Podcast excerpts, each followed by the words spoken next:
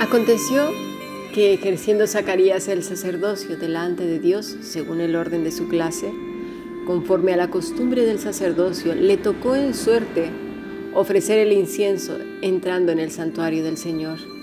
Y toda la multitud del pueblo estaba fuera orando a la hora del incienso. Lucas 1, versículo 8 al 10. Si deseas profundizar en tus estudios bíblicos, puedes escribir un correo electrónico a fundacionbiblica.gmail.com o más que maravilloso arroba yahoo.es.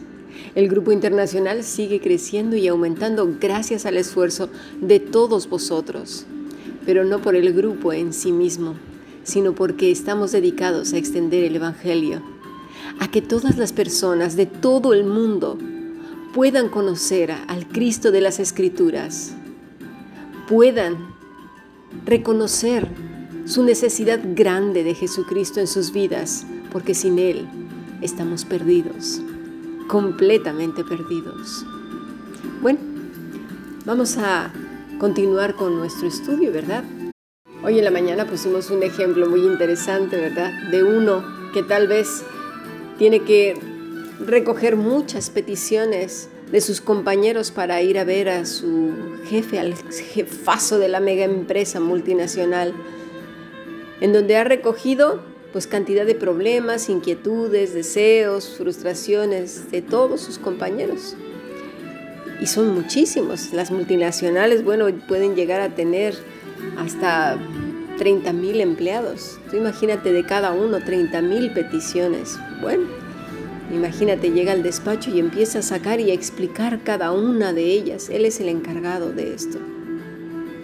La oración es algo así. También estuvimos viendo que para el sacerdote era, en el caso de este pasaje, era algo que esperaba toda su vida con mucha ilusión. Se entraba una vez al año en ese lugar para poner el incienso y que además pudiera ser también que nunca le tocara entrar. Así que era un privilegio que además no se podía volver a repetir en toda su vida el privilegio de servir, el privilegio de estar nada más y nada menos que en la presencia de Dios. Aquí hay varios aspectos que vamos a estar viendo durante la semana, pues son de gran importancia, ya que lamentablemente el orgullo humano siempre, siempre lo estropea. Y como estamos aprendiendo a vivir como santos de Dios, como discípulos de Jesús, tenemos que aprender a poner mucha atención a ello y pedir al Padre nos ayude, nos abra nuestro entendimiento para que podamos vivir siempre, siempre para su gloria. Porque mira, estamos en un siglo muy peligroso.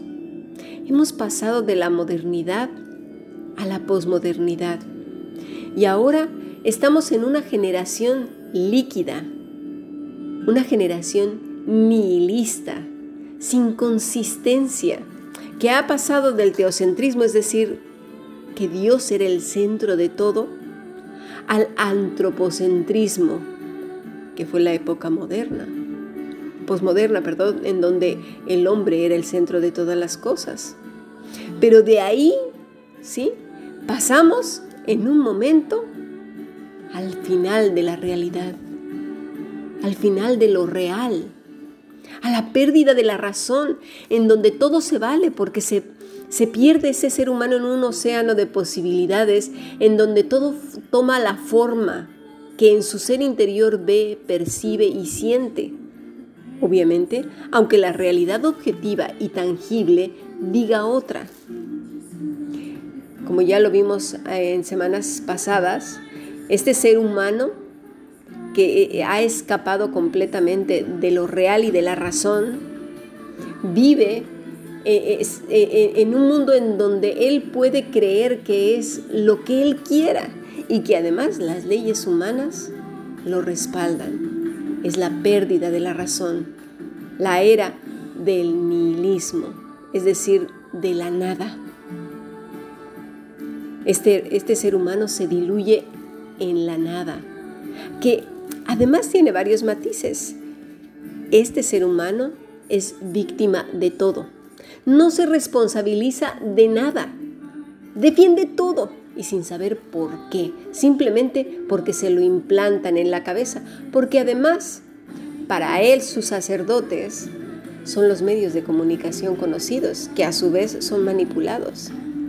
Cree que lo sabe todo, pero no sabe nada, está siendo manipulado, no razona, simplemente se deja llevar por la corriente y se diluye en ese mar de información o desinformación, ¿verdad? No investiga nada, se queda con ello. Para él son los sacerdotes, los que dirigen, los papas, que dirigen su vida y el sentido y su propósito.